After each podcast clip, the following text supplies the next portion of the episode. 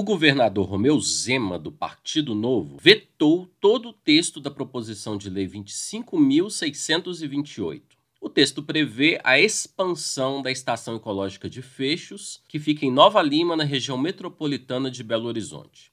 Aprovada por unanimidade na Assembleia Legislativa, a proposta acrescenta a área protegida mais 222 hectares, sendo 62 de florestas e 145 de campos de transição entre Cerrado e Mata Atlântica, além de quatro nascentes. Popularmente conhecida apenas como Fechos, a área é responsável por aproximadamente 70% da água da estação de tratamento Morro Redondo, que abastece a região. Na justificativa do veto, o governador disse que parte do território tem grande potencial econômico, fazendo referência aos interesses de empreendimentos de mineradoras.